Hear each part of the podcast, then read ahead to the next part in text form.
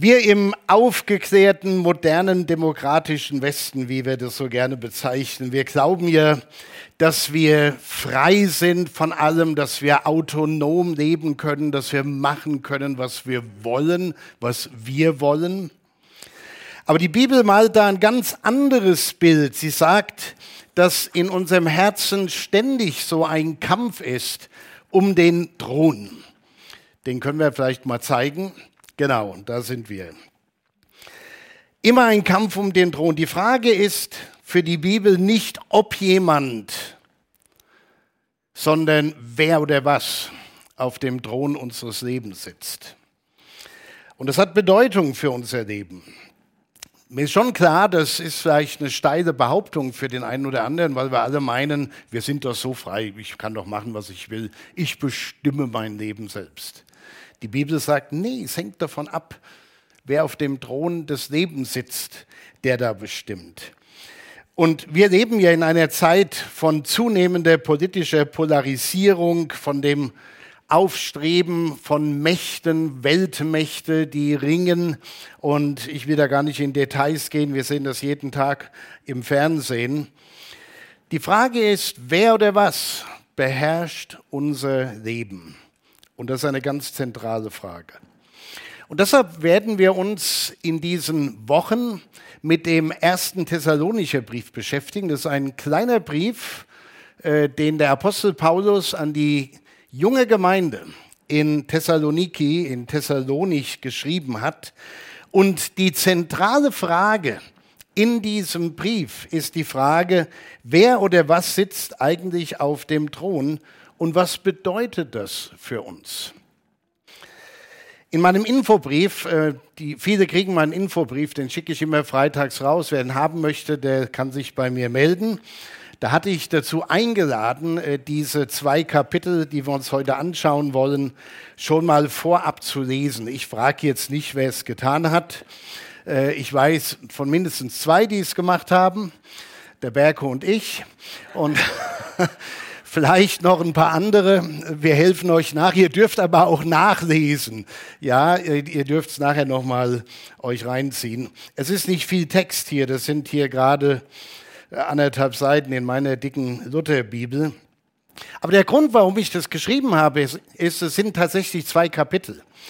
Und man kann ja auf verschiedene Arten und Weisen eine Predigt halten und eine Predigt schreiben. Man kann auf jedes Wort eingehen, auf jeden Vers, auf einem Abschnitt. Und da findet man viel Stoff. Und in diesen beiden Kapiteln könnten wir so wochenlang predigen. Aber heute machen wir das mal ganz anders. Wir setzen uns nämlich eine Brille auf, nämlich die Brille mit einer Frage, mit der wir versuchen wollen zu ergründen, um was geht es da? Der Grund, wir wollen Gottes Wirken in Thessalonich hier mal anschauen. So, ich muss es hier wieder anschalten. Oft geht es nicht, weil wir es vergessen hier zu machen. In meiner Lutherbibel, so für alle, die es nicht gelesen haben, in meiner dicken Lutherbibel, da steht als Überschrift über dem zweiten Kapitel das Wirken des Apostels bei der Gründung der Gemeinde. Das stimmt auch, denn es wird darüber berichtet, was der Apostel Paulus getan hat, mit was er zu ringen und zu tun hatte, als er dort in Thessalonich anfing. Aber im Grunde genommen, wenn man sich richtig rein vertieft, ist eigentlich der Punkt der, dass es um Gottes Wirken geht in der Gemeinde in Thessaloniki. Das ist ähnlich wie in der Apostelgeschichte in der Bibel nach den vier Evangelien kommt im Neuen Testament die Apostelgeschichte und wir nennen die gerne Apostelgeschichte, weil berichtet wird, was die Apostel für Geschichten geliefert haben. Aber eigentlich ist es beim näheren Hinsehen die Geschichte des Heiligen Geistes. Was hat Gott durch seinen Heiligen Geist natürlich durch die Apostel in, im frühen Kleinasien dort bewirkt. So, ich will versuchen, wie gesagt, diese beiden Kapitel mit einer Frage im Hinterkopf äh, äh, betrachten, sozusagen mit einer Brille, auf der steht, wer oder was sitzt wirklich auf dem Thron meines Lebens. Und was bedeutet das für uns? Ich habe in den beiden Kapiteln ein paar Dinge entdeckt, die ja sich an den Thron heranwagen. Und ich habe dafür ein Wort erfunden. Und da bin ich stolz drauf. Nee, ich habe gegoogelt und das Wort gibt es tatsächlich nicht. Es heißt Thronbeschleicher. Habt ihr noch nie gehört? Heute seid ihr die Ersten, die dieses Wort Thronbeschleicher hören. Wer mag, kann einen Wikipedia-Eintrag dazu machen, sodass auch andere davon erfahren. nee, es ist nur eine Krücke, es ist nur ein Wort, das uns vielleicht hilft, Situationen und Dinge zu verstehen. Drohnenbeschleiche, was, sind, was ist das?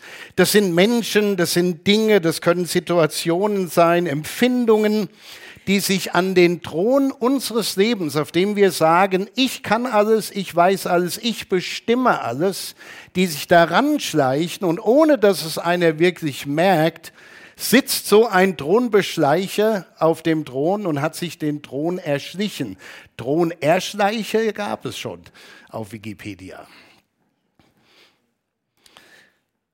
Hier mal eine Auswahl von Thronbeschleichern. Dann gucken wir da auch in den Text. Das ist mal eine ganz andere Art, diesen Text zu betrachten, muss ich zugeben, aber ich fand es irgendwie interessant. Der erste Thronbeschleicher ist Mutlosigkeit. Wie komme ich darauf? Wenn ihr mit mir lesen wollt, hier im ersten Thessalonischer Brief, Kapitel 2, die ersten zwei Verse, Mutlosigkeit war ein Thronbeschleicher, äh, bei dem der Apostel Paulus selbst in der Gefahr stand, dass der Thron seines Lebens von dem beschlichen wird. Da steht nämlich Folgendes. Denn ihr wisst selbst, liebe Brüder, schreibt er an die Thessalonicher, wie wir Eingang gefunden haben bei euch. Es war nicht vergeblich. Denn obgleich wir zuvor in Philippi gelitten hatten und misshandelt worden waren, wie ihr wisst, fanden wir dennoch in unserem Gott den Mut, bei euch das Evangelium Gottes zu sagen, unter viel Kampf. So, man muss ein bisschen die Geschichte kennen von der Gemeinde und wie sie entstanden ist. Und wenn man in die Apostelgeschichte dann zurückgeht, dann lernt man ganz schnell, dass der Apostel Paulus, bevor er nach Thessalonich kam, in Philippi war. In Philippi hat er gepredigt, er hat dort äh, das Evangelium weitergesagt. Und was hat er dafür bekommen? Er hat Stockschläge bekommen. Er, Silas, der ihn begleitet hat, auch. Schlussendlich sind sie ins Gefängnis geworfen worden. Und äh, wenn einer sowas erlebt, macht er sich Gedanken um seinen Job, oder? Ich meine, wenn, wenn ihr morgen zur Arbeit geht und irgendwie was abliefert, was dem Chef oder der Chefin nicht gefällt, und dann sagt, kommen Sie mal in die Ecke, hier ist der Stock und bam, bam, bam. Die wenigsten werden sagen, ich freue mich schon auf morgen. Gut, die Philipper waren nicht sein Arbeitgeber, aber er hat etwas erlitten wegen einer guten Sache. Und wenn man leidet, weil man Gutes getan hat, stellt man sich zwangsläufig die Frage, Will ich das wirklich weitermachen? Da kann man nämlich den Mut verlieren. Diese negative Erfahrung hätte dazu führen können, dass Paulus seinen Dienst als Apostel und Missionar quittiert. Und, und darüber muss man im Moment nachdenken, weil der Apostel Paulus der war, der das Christentum, das Evangelium nach Europa gebracht hat. Hätte er aufgegeben an so einer Stelle, wo er mutlos geworden ist, jeder hätte es verstanden, aber niemand von uns wäre heute hier. Und nicht nur das, wenn man die Geschichte kennt der letzten zwei Jahrtausende und des Christentums und der, und der Welt, dann weiß man auch, was das Christentum und der, der Glaube an die Bibel, die Bibel, die biblischen Wahrheiten für wahnsinnig viele gute Auswirkungen hatten auf die Entwicklung der Gesellschaft. Da gibt es ganze Bücher dazu, die man lesen kann, wo man einfach lernt, was das für Auswirkungen waren im Vergleich zu anderen Ländern, wo andere Religionen diese Machtansprüche hatten. Und alles hätte dort scheitern können an dem Thronbeschleiche Mutlosigkeit. Und auch die Thessalonicher hätten sagen können, wer kommt hier zu predigen? Paulus? Soweit ich weiß, ist der polizeilich erfasst, XY ungelöst, sucht Paulus und Silas. Sie irgendjemand gesehen? Man warf ihm ja zum Teil auch unlautere Motive vor für seinen, für seinen Dienst. Paulus hat diesem Drohnenbeschleicher keinen Raum gegeben. Hier heißt es in Vers 2 im zweiten Teil, dennoch fanden wir Mut in unserem Gott, bei euch das Evangelium zu sagen unter viel Kampf. Das liest man einfach so. Aber wenn man die Geschichte drumherum kennt, weiß man, oh Mann, wenn er den Mut verloren hätte, dass er die Welt viel, viel schlimmer aus, als es schon ist. So, Mutlosigkeit ist ein Thronbeschleicher. Ich muss die Uhr ein bisschen im Blick behalten, ich habe ja noch ein paar. Bequemlichkeit ist auch so ein Thronbeschleicher. Paulus hätte sagen können, bei so viel Opfereinsatz, den ich hier bringe, da muss wenigstens eine gute Gage bei rauskommen. Gutes Honorar. Ich predige hier und dann müssen die Leute wenigstens dafür sorgen, dass ich leben und wohnen kann. Aber Paulus war stolz darauf, für sich selbst zu sorgen. Er brennt so für das Evangelium, dass er sagt, das Evangelium ist frei. Das soll jeder hören. Lieber arbeite ich Tag und Nacht, um mir meinen Lebensunterhalt zu verdienen, aber das Evangelium ist frei. Er heißt es in 1. Thessalonicher 2 in den Versen 8 und 9 so hatten wir Herzenslust, was für ein cooles Wort, ja. So hatten wir Herzenslust an euch und waren bereit, euch nicht allein am Evangelium Gottes teilzugeben, sondern auch an unserem Leben, denn wir hatten euch liebgewonnen. Ihr erinnert euch doch, liebe Brüder, an unsere Arbeit und unsere Mühe. Tag und Nacht arbeiteten wir, um niemanden unter euch zur Last zu fallen und predigten unter euch das Evangelium Gottes. Er hätte mutlos werden können, er hätte bequem werden können, er hätte sagen können, wenn ihr das nicht irgendwie tragt, dann gehe ich woanders hin. Das macht er nicht. Aber es gab auch potenzielle Thronbeschleicher bei den Christen in der Gemeinde in Thessalonich. Und das waren zum Beispiel Bedrängnisse, um einfach mal bei diesem Sammelbegriff zu bleiben. Wir haben heute nicht so viel Zeit, uns das im Einzelnen anzuschauen. Und da lesen wir mal im 14. Vers im zweiten Kapitel, da schreibt Paulus, denn liebe Brüder, ihr seid von den Gemeinden Gottes in Judäa nachgefolgt, die in Christus Jesus sind. Und dann kommt's, denn ihr habt dasselbe erlitten von euren Landsleuten, was jene und den Juden erlitten haben. Und dann nochmal hier in Kapitel 3, der vierte Vers. Denn schon als wir bei euch waren, sagten wir es euch voraus, dass Bedrängnisse über uns kommen würden, wie es auch geschehen ist und wie ihr wisst. So, da ist keine Rede davon, äh, die Christen, das sind die, die immer nur mit dem Lächeln im Gesicht rumlaufen. Wenn du Christ bist, hast du keine Probleme mehr, keine Sorgen. Keine Rede davon, dass das alles einfach und cool ist, sondern hier war klar, wenn ihr euch auf diesen Jesus einlasst, wenn ihr ihm nachfolgt, wenn er auf dem Thron eures Lebens sitzt, dann kriegt ihr mit anderen möglicherweise Probleme und vor allen Dingen auch mit dem Staat. Denn damals gab es nur einen, der auf dem Thron saß, das war Cäsar und der ließ sich nicht die Macht nehmen.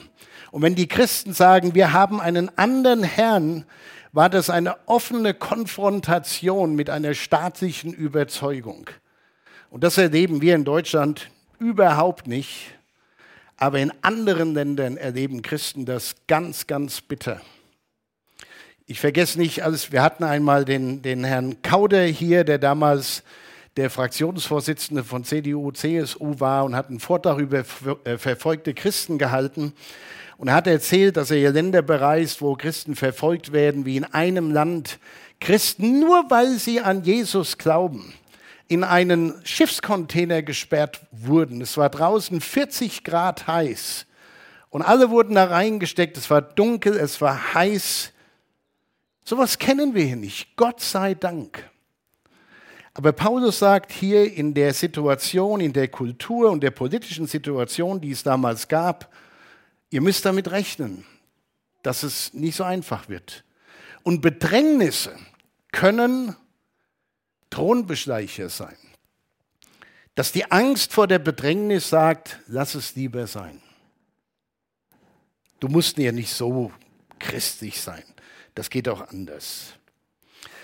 Paulus war so besorgt um die äh, Thessalonicher, dass er seinen, seinen äh, Menti, wie man heute so schön sagt, den Timotheus dorthin geschickt hat, um zu erkunden, wie geht's denen?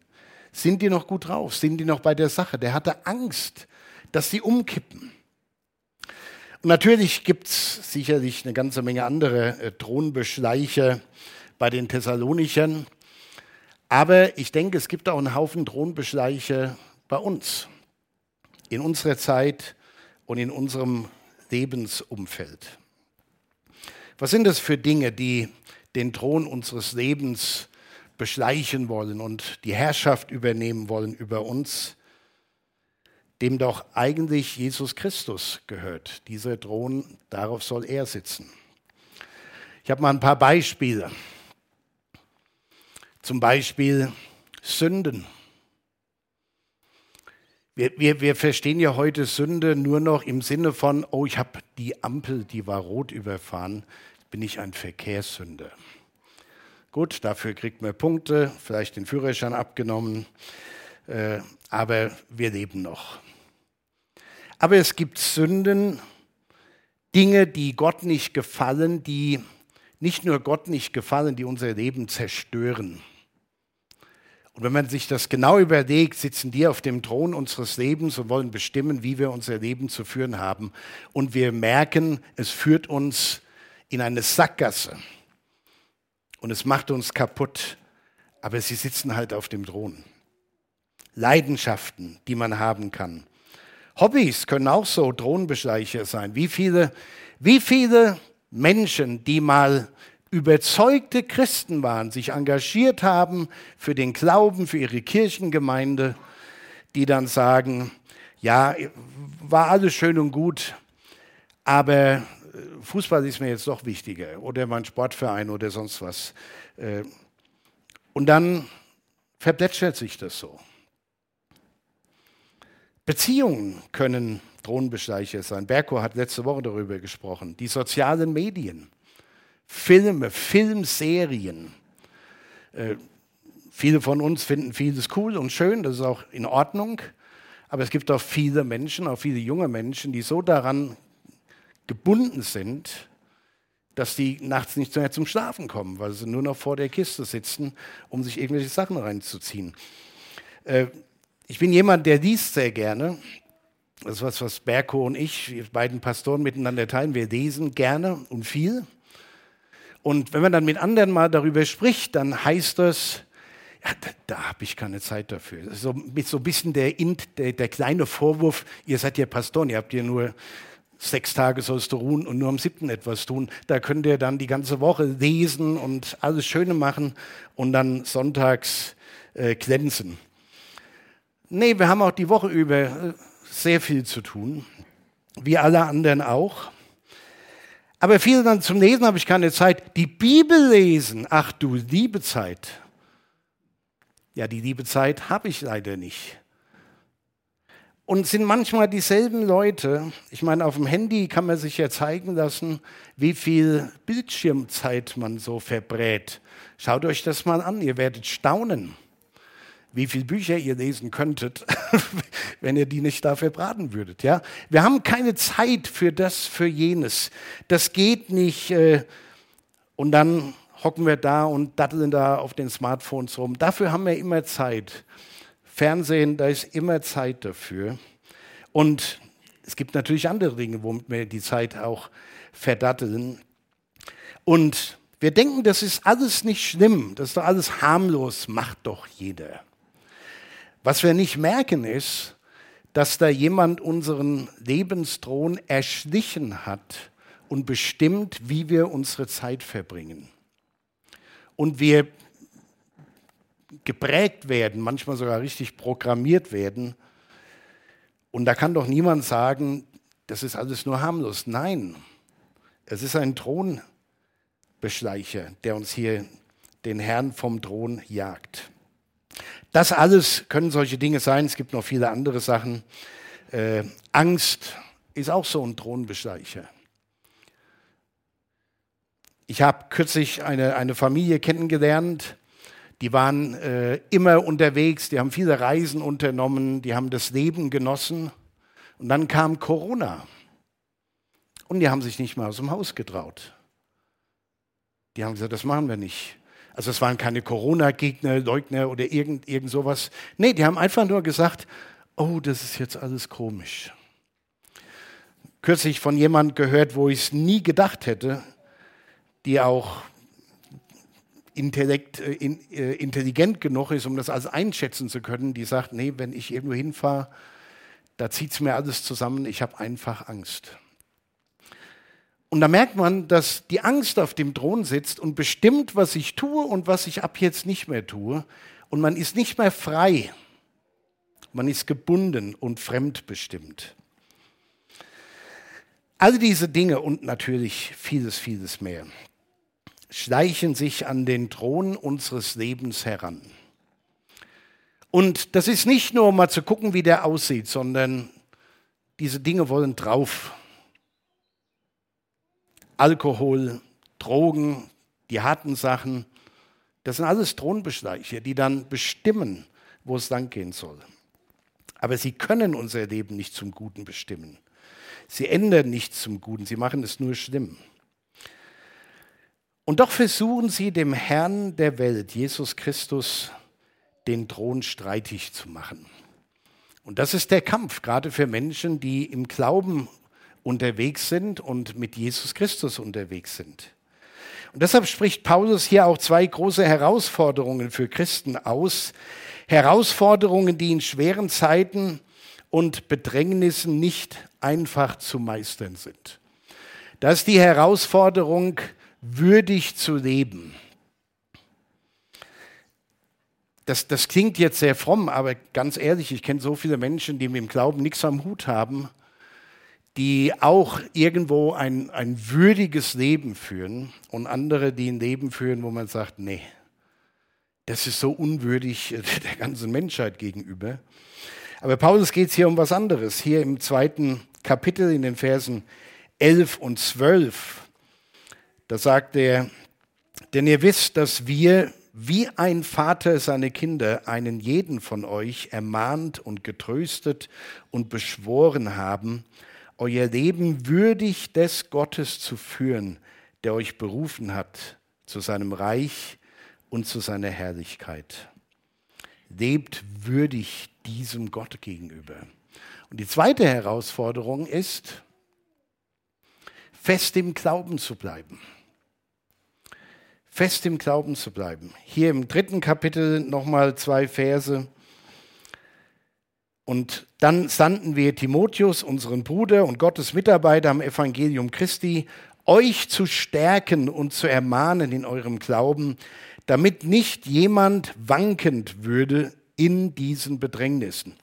Paulus wusste also ganz genau, die Leute sind so bedrängt, das ist furchtbar schwer für die, ihr, ihr Leben mit Jesus zu führen in einer Umwelt, in einer, in einer Gesellschaft, die eher christenfeindlich ist, und er hat sich riesig den Kopf darüber gemacht und gesagt, Timotheus, du musst dahin, ich halte nicht mehr aus, finde heraus, wie es denen geht und mach denen Mut. Würdig leben, fest im Glauben zu bleiben, ganz ehrlich, das ist heute noch ein Thema. Und auch heute noch eine Herausforderung.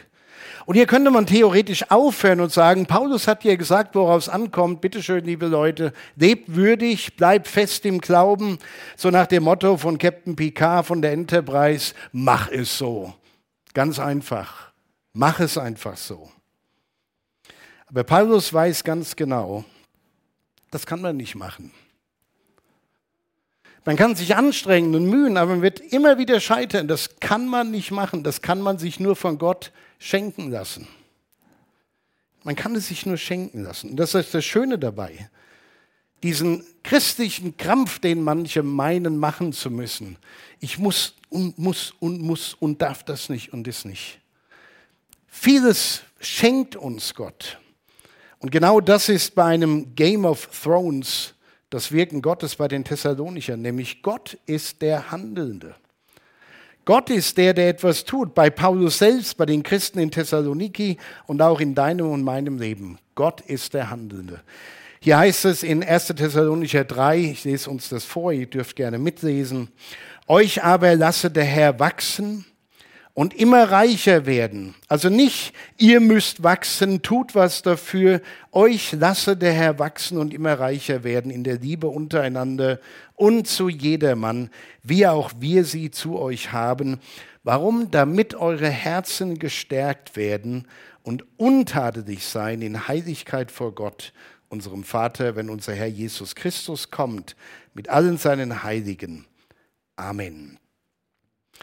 So, wenn Jesus Christus auf dem Thron unseres Lebens sitzt, und das ist ja die Einladung, das ist die Challenge dieser Predigtreihe, das zu klären, wer sitzt auf dem Thron unseres Lebens, dann darf man in Vollmacht und Autorität allen Thronbesteichern sagen, sorry, der Platz ist schon besetzt. Jesus ist mein Herr. Der Jesus, der mich so wahnsinnig geliebt hat, dass er für mich an einem Kreuz gestorben ist. Das haben wir am Karfreitag gefeiert und uns erinnert, dass Gott Mensch wurde und für uns, an unserer Stadt, für unsere Sünden gestorben ist, um uns mit Gott zu versöhnen. Und dieser Jesus will der Herr unseres Lebens sein. Der will unserem Leben Führung geben. Der will unser Leben so bestimmen, damit es gelingen kann ein Leben, das ist so für mich ein, ein Motto, ein Lebensmotto geworden, ein Leben zu führen, das Gott ehrt, das mich erfüllt und das andere hoffentlich segnet. Das ist so mein Lebensmotto, mein Mission Statement. Und ein Leben zu führen, das Gott ehrt, uns erfüllt und andere segnet, ist immer ein Leben, auf dessen Thron Jesus sitzt und niemand anders. Und es wird immer angefochten sein. Die Thronbeschleicher sind überall, kommen aus allen Ecken und versuchen, den Thron für sich freizukriegen. Jesus, er gibt uns Halt, er gibt uns Sicherheit, gerade in den Bedrängnissen und Ängsten unserer Zeit. Wir haben in einigen Liedern das besungen heute Morgen. So, A Game of Thrones heißt unsere Predigtreihe, aber tatsächlich, it is more than a game. Es ist mehr als ein Spiel. Es geht um alles. Und die Einladung an uns alle ist immer wieder auch das eigene Leben zu reflektieren und sich zu fragen, wer sitzt eigentlich auf dem Thron meines Lebens? Wem habe ich Zugang gewährt? Wer bestimmt? Und dann merken wir sehr schnell, wir sind gar nicht so frei. Wir sind gar nicht so autonom. Wir sind manchmal ganz schön geknechtet. Und Jesus starb, um uns frei zu machen, uns neues Leben zu geben. Und er will auf dem Thron unseres Lebens sitzen.